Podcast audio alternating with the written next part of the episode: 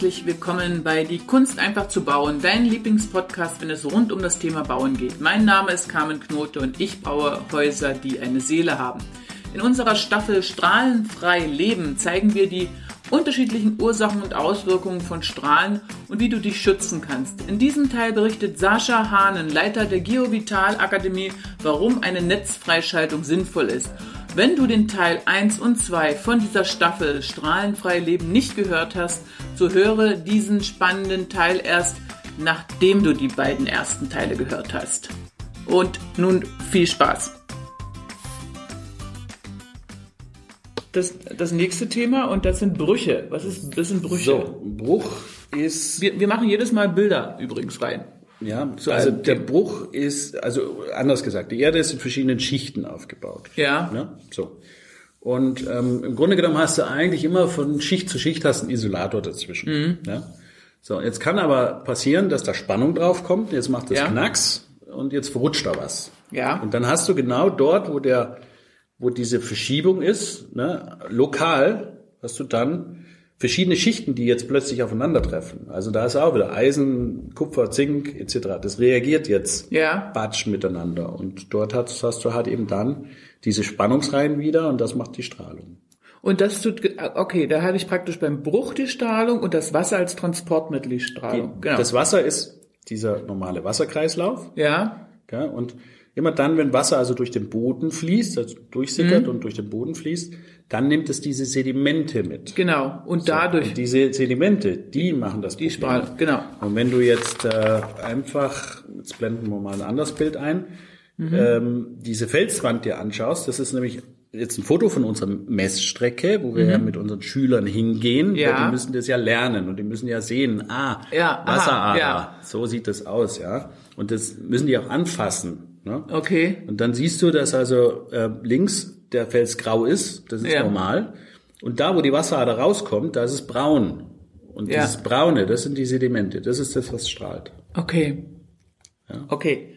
Dann haben wir Verwerfungen, hast du gesagt? Genau, Verwerfungen kennt man aus der heutigen Zeit jetzt zum Beispiel von einem Murenabgang. Ja, okay, also ja. Da gibt's so Skiorte, ja. wo dann mal kurz so eine kleine Lawine durchgegangen ist und ein paar, drei, vier Häuser mitgenommen hat oder solche Sachen. Mhm. Ähm, das ist das, was man, was man so aus den Nachrichten heraus kennt. Ja, ist sehr selten.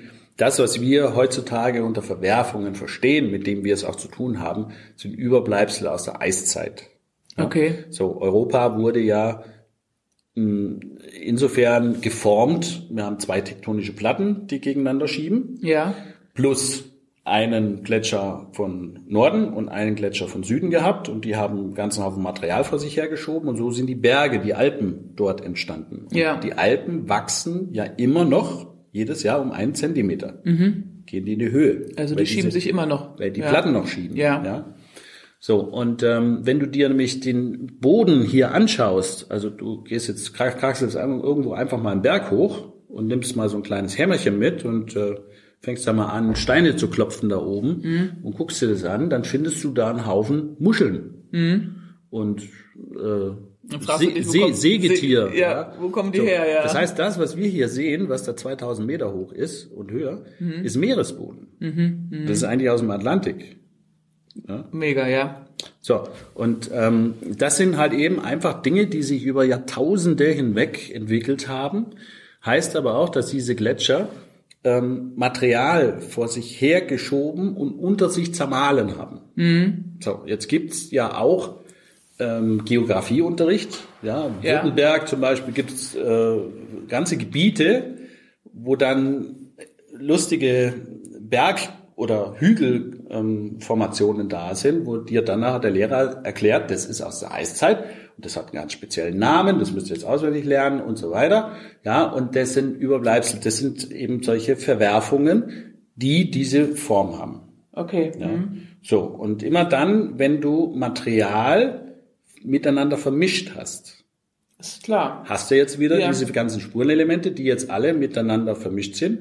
Und da reagiert es halt. Auch nach x tausend Jahren reagiert es noch. Also da hast du diesen Batterieeffekt. Ja. Du kannst das messen indem dass du einfach eine Sonde in einer Wiese da drüben reinsteckst und 200 Meter weiter nochmal eine Sonde reinsteckst, kannst du messen, wie viel Saft da durchgeht. Und das, äh, da sollte man sich aber jemand kommen lassen, wenn man das untersuchen lassen will. Grundsätzlich ist es vorteilhaft, wenn du jemanden hast, der das kann. kann. Ja. ja. Ich meine, das Schöne und das, was mich immer eigentlich so beeindruckt, ist, ähm, 50 Prozent unserer Seminarteilnehmer und mhm. Schüler hier im Unterricht sind ehemalige Patienten gewesen. Mhm. Mhm. Also das heißt, mhm. die waren vorher krank, krank oder, mit ja, irgendwelchen Themen, ja, von Kopfschmerzen ja. bis Krebs, hast du eigentlich alles drin, sind äh, erstmal fünf Jahre durch die schulmedizinische Tretmühle durchgegangen, ja, wer jetzt das ja vorher nicht geglaubt haben, bis dann irgendein Bekannter oder Nachbar kam und sagte, Mensch, vergiss das, hol dir da jemanden, der war vor zwei Jahren bei uns, wir hatten so ein ähnliches Thema, hat er super gemacht, also ruf den an. Mhm. Dann sagt er, ja gut, okay, komm, jetzt haben wir eh schon alles Mögliche probiert, äh, machen wir das noch. Mhm. So, jetzt ist ja der Geobiologe das erste Mal dort, bringt also den, die Messkoffer mit und diese ganzen Sachen. Und wir messen das nicht, sondern wir zeigen dem Hausbewohner, wie er mit den Instrumenten umzugehen hat. Okay. Ja, also gerade was Elektrosmog betrifft, sollen die das selber messen, weil die wohnen da und die müssen verstehen, was ihr Problem ist.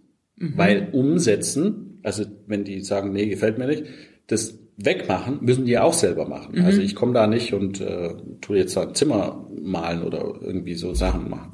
Also ihr gebt praktisch die, die Messinstrumente und eine Einweisung. Wie, ja, wir sind mit sollen. dabei, ja. erklären halt, wie das zu handhaben ist, ja, und gucken, ja. dass es richtig macht. Okay. Und sind für Erklärungen da. Ja.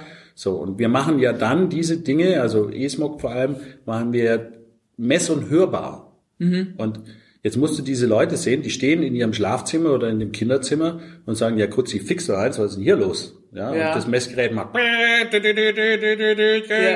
ja. und macht dann einen riesen Krach, ne? Und sagt er, ja, was ist denn das? Und sag ich, ja, Wechselstrom auf den Wänden. Und wenn du das jetzt hier, hier deiner Frau an die Backe hältst, dann kannst du den Wechselstrom im Körper messen. Und dann stehen die da und schütteln mit dem Kopf und sagen, das geht ja gar nicht. Ja. ja. Sag ich, ja, aber so lebst du halt nun mal seit 20 Jahren, seitdem du jetzt um hier reingezogen bist oder das Haus gebaut hast. Ne? Ja, Wahnsinn. So. Und das ist ein Nervensystem, das natürlich nicht mag und da im Stressmodus ist, das ist ja normal, das ist ja verständlich. Also, ja. Ne? Und daraus eben resultiert deine Symptomatik, weil der, der Körper signalisiert dir ja nur, hey, hör mal zu, da stimmt was nicht. Ja. Hör mal auf damit, mich ständig zu ärgern. Ja. ja. So, und die Frage ist ja, brauchst du den Strom in der Nacht? Nee. Nö brennt ja kein Licht. Nee, also nicht. kannst du ja, abschalten. Ja. Dann ist das Ding weg. Ursache, Wirkung. Ja. ja. Ah, okay. Ja, gute Idee, dann machen wir das. ja, so, und dann kommt eine Netzfreischaltung da rein. Ja. Oder aber man muss die, das Zimmer streichen, weil du halt eine Wand hast, wo mehrere Leitungen drin sind von anderen Zimmern, die du vielleicht nicht freischalten kannst, weil da der Kühlschrank dran hängt oder die Heizung oder ich weiß nicht was. Oder aber das vielleicht eine Nachbarwohnung ist. Ja. Und dann musst du das an der Oberfläche ab fangen und dann gibt's da spezielle elektrisch leitende Farben und dann macht man das halt so. Die kann man auch bei dir erwerben? Ja, so also wir haben viele Dinge selber entwickeln müssen, ja. muss ich sagen. Ja. Ich habe da nicht viel Spaß dran, äh, weil das alles immer sehr aufwendig ist und sehr stressig ja. ist. Ja. Aber weil die Industrie das nicht macht. Okay. Also die machen solche ja. Sachen, aber nicht so, wie wir es haben wollen. Also ja. das ist alles zu schwach. Okay. Und äh, GeoVital selber hat halt fünf Prozent Kunden. Ja. Und 95% Patienten. Ist klar. So, die kommen schon mit einer ganzen Latte an Beschwerden und äh, ich muss dieses Problem lösen. Also nicht jetzt irgendwie, da, da geht es nicht drum, kaufst du dieses, kaufst du jenes, sondern es geht darum, wie kriege ich das Störfeld oder diese Störzone weg? Ja. Und wie kriege ich meinen Patienten da wieder raus? Ja. So, damit der Körper sich regenerieren kann, damit der Ressourcen wieder frei hat und also, das Problem von innen. Ja, also musstest du notgedrungen was entwickeln, weil es halt nicht so. entsprechend auf dem Markt gab. Genau, und, und so mhm. macht die Farbenindustrie Abschirmfarben zum Beispiel oder Abschirmgewebe, aber die Schirmleistungen, die sind unterirdisch. Also mhm. das ist, mhm. ähm, das gucken wir gar nicht an. Das ist okay. ehrlich gesagt schad, schad ums Geld. Ja, vielleicht mehr Marketing ja. als alles andere. Und genau, das ist Marketingthema, damit die sagen, ja, haben wir auch im Programm. Ähm, viele Handwerker, die solche Sachen auch empfehlen, wissen eigentlich gar nicht selber, was sie empfehlen, weil sie in ihrem ganzen Leben entweder noch nie einen Schirmreport gesehen haben oder aber Ja. auch das Ding gar nicht lesen können. Ja, ist klar. So, und ähm, für einen Fachmann ist das einfach nicht wirklich befriedigend. Für den Kunden oder für den Patienten schon dreimal nicht, ja, weil der Mhm. gibt dafür Geld aus und hegt natürlich die Hoffnung, dass sich jetzt was tut. Und was dann eben nicht der Fall ist. Mhm. Ähm, das ist auch dieses große Thema immer mit, ja, das funktioniert ja eh nicht. Ja, also, oder Mhm. Ja, ja. da gibt es zu, zu viel Scharlatane oder was Ja, auch immer. ja, ja, ja, Ja, also klar. das ist Damit halt habe ich auch das- mal zu tun. Ist, Weil man es nicht richtig macht. aber jetzt lass uns nochmal, wir äh, besch äh, beschäftigen uns mit der Sache äh, nochmal beim Sepa im separaten Podcast. Mhm. Lass uns jetzt äh, nochmal zu diesen natürlichen Erdstrahlen. Die haben wir jetzt äh, ähm, durchgesprochen. Auch das gibt's zum Gitter äh, Äh, ja, noch Gitter. was zu sagen? Ja, du hattest, Gitter, Gitter, du Gitter hattest ist- einiges schon gesagt, aber vielleicht noch mal ein bisschen. Gitter ist eigentlich so das, was man sich am blödesten vorstellen kann ähm, in der Theorie, was aber in der Praxis am einfachsten zu messen ist. Hm. Also die Erde ist eigentlich ein Elektromotor. Ja, Ja, so die Erde ist in verschiedene Schichten aufgebaut. Die dünnste Schicht, die wir haben, ist die Mantelschicht, auf der leben wir. Die hat nur 13 Kilometer Dicke. Ist auch die der die feste Schicht. Alle anderen sind flüssig innen drin. Und ähm, innen drin haben wir einen Eisenkern. So sagen es nun mal die Geologen und die äh, Physiker. Ähm, in der Erde in der. Erde drin ist noch keiner reingekrabbelt und das Ja. ist nachgewiesen, aber rein rechnerisch kann man das rausrechnen. Da ist also irgendwas, was Masse hat in einer bestimmten es zusammenhält. Konstellation. Okay, Genau. ja. Und dieses Ding dreht sich. So, also wir haben innen drin einen Also das Bild sieht Eisenkern. jetzt, sieht jetzt aus wie ein, ein normaler Globus, der an der Stange Genau, hängt. mit einer Kugel drin. Ja. Ne? So, und diese Kugel da drin, die dreht sich. So, und weil die sich dreht, dreht die ganze Masse sich. Ja. Deswegen haben wir einen 24-Stunden-Tag. Ja, Ne? So, das ähm, Interessante ist, dass wir als Nebenprodukt dabei dieses Erdmagnetfeld bekommen. Also es ist nichts anderes wie ein E-Motor. Mhm. Ah, Der hat okay. einen Anker, Entwicklungen und dreht sich und Ja. dann baut sich ein Magnetfeld auf. Ja. Ne? So, dieses Magnetfeld ist ja für uns Menschen überlebenswichtig, weil wir haben nebenan diesen Kernfusionsreaktor, nennt sich Sonne. Mhm. Und der knallt einen ganzen Haufen Emissionen raus. Und hätten wir diesen natürlichen Schutzschild nicht, ja, dann wäre Leben auf dem Planeten gar nicht möglich, dann würden die Sonnenwinde hier die Oberfläche weggrillen. ja. Ja, das kannst du beobachten. Ja, Ja, wenn du jetzt, Grill ist gut, ja. ja. wenn du jetzt Urlaub machst in Schweden oder so, dann kannst du dieses, diese Phänomene in der Atmosphäre sehen, diese Nordlichter, weißt du? Das ist das, ist das, Das, Magnetfeld? das sind diese elektromagnetischen Anomalien, Ja, die von der Sonne cool herkommen. denn und da kannst du das sehen, ne? wie das Erdmagnetfeld das abhält. ja, Ja? So, ähm, jetzt gibt's da ein Gitter, das läuft Nord, Süd, West, Ost und ein Gitter, das ist 45 Grad in etwa versetzt. So, und die zwei Jungs, ähm, der Dr. Hartmann und der Dr. Curry, die haben die medizinischen Zusammenhänge damals untersucht zwischen Gitternetz und Krankheiten.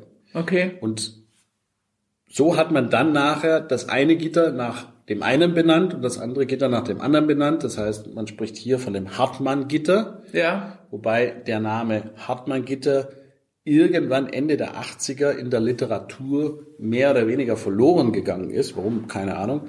Und man spricht eigentlich heutzutage von dem Globalgitter. Also es ist Okay, dasselbe. okay. Ja, Im Englischen ist der Begriff Hartmann-Gitter noch bestehen geblieben. Ja. ja.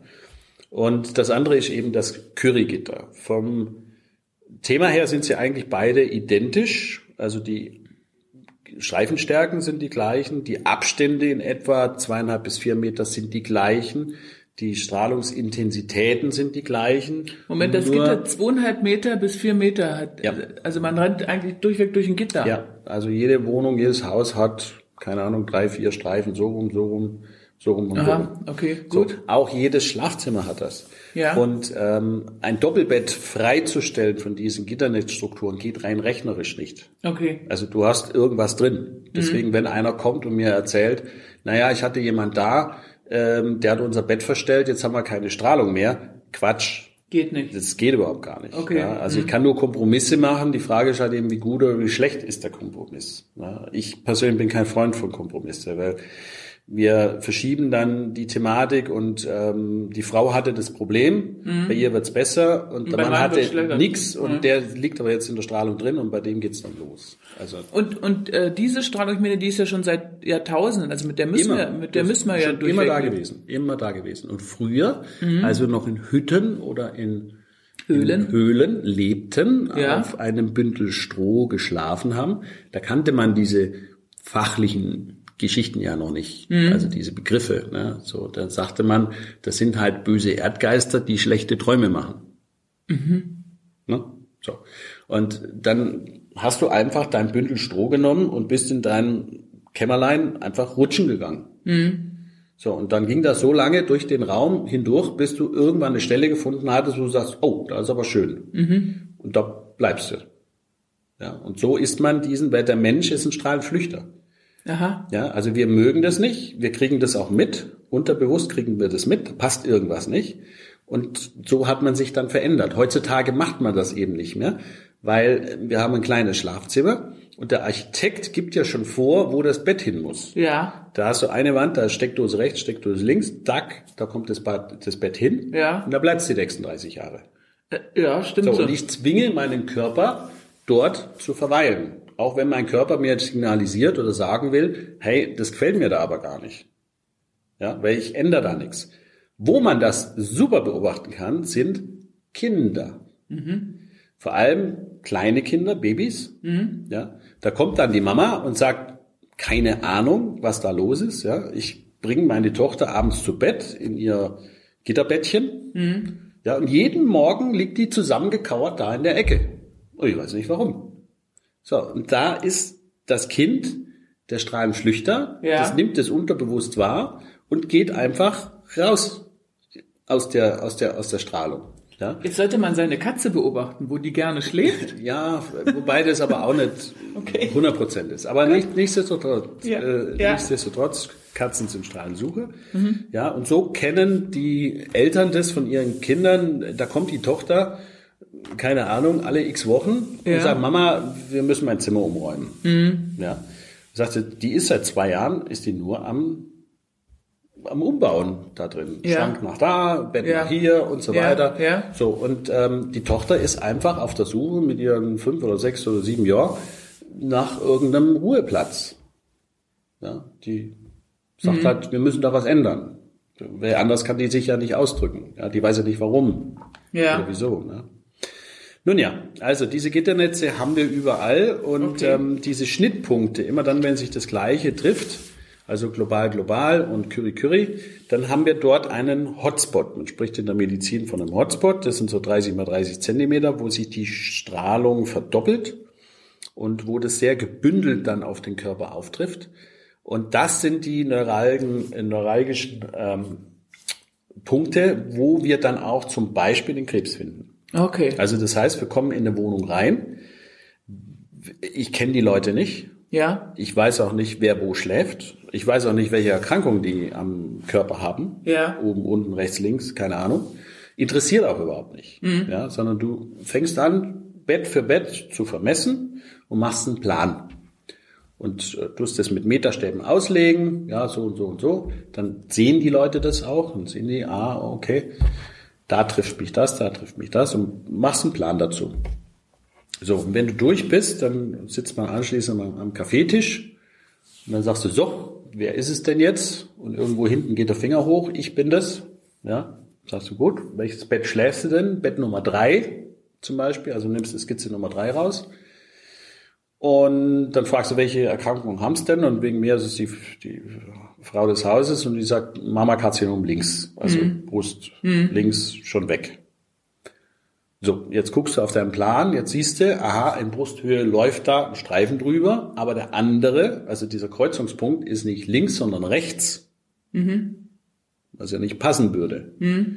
Also musst du welche Frage stellen? Keine Ahnung, wie rumschläfst du? Schlafen Sie Bauch dem oder Bauch Rücken? und Rücken, Und dann ja. sagt die, oh, Mist, Entschuldigung, habe ich vergessen, ich bin Bauchschläfer. Und damit drehst du das ganze Ding um, Bams, Treffer. Und das trifft. äh, Das war's. Und diese Trefferquote Ja, hast wie du hoch ist die? über 80 Prozent. Ja, mein Gott, ist das der Ja, Wahnsinn. und der diese- Wahnsinn. Natürlich, wenn du dich mit Schulmedizinern unterhältst, Ja. Dann sagen die alle Quatsch. Ja, gibt's nicht, gibt's nicht. Nur, wenn man sich das nüchtern betrachtet, dann ist 80 Prozent Trefferquote ein bisschen zu viel des Zufalls. Was machen jetzt die äh, angehenden Bauherren? Ähm, wie können die sich schützen oder was sollten die machen? Was ist machbar? Also heutzutage, wenn jetzt jemand kommt und äh, ich war gerade gestern in Markdorf draußen, habe einen Bauplatz, zwei Bauplätze eigentlich vermessen. Wenn eine Dame dort ähm, ihren Alterssitz noch Ja. bauen möchte, ähm, ja, im Grunde genommen schauen wir uns das Grundstück an. Die Strahlungen vom Boden sind nicht zwingend relevant. Also natürlich interessiert uns, haben wir eine Wasserader drin oder vielleicht auch zwei, haben wir eine Verwerfung, haben wir vielleicht einen Bruch oder so, das wird mit protokolliert vor Ort. Ja. Also das heißt, der Geobiologe ist vielleicht eine Stunde, sowas ist der mit dem Bauherrn vor Ort, guckt sich das alles an äh, und macht sich ein paar Notizen. So, und dann geht's eigentlich in die Planung hinein. Und ähm, wenn wir jetzt baubiologisch ein Haus planen, dann kann man das alles schon mit Strahlenschutz machen. Ja. Also da gibt's Strahlenschutz ähm, Vorkehrungen, die man quasi in den Bau, in den Estrich mit einbringen kann und dann In die, ist in das die Bodenplatte unten oder wie? äh, nee, man ihr kann das immer nur Stockwerk für Stockwerk machen. Und Mhm. ich muss für diese Baumatten muss ich Masse haben. Das heißt also, habe ich eine Rohbetondecke mit Estrich, kein Problem. Mhm. Ja. Habe ich eine Holzdecke mit Estrich, auch kein Problem. Mhm. Habe ich eine reine Holzdecke, geht's nicht. Ja. Das muss ich, Estrich reichen da auch äh, die Pharmazellplatten, also Estrichplatten? Nein, ich muss Masse. Ich brauche Also Masse. richtig Beton. Mhm. Masse, Masse, Masse brauchen die. Ja. So, wenn es nicht planungstechnisch geht, dann muss man es halt klassisch konventionell hinterher machen. Das war der dritte Teil aus der Staffel Strahlenfrei Leben. Im nächsten Teil lernst du mehr über Elektrosmog, Funkstrahlung und wie du dich schützen kannst. Ich lade dich ganz herzlich dazu ein. Abonniere am besten meinen Podcast und sei bei den spannenden Geschichten live dabei. Ich wünsche dir das Beste und danke dir fürs Zuhören.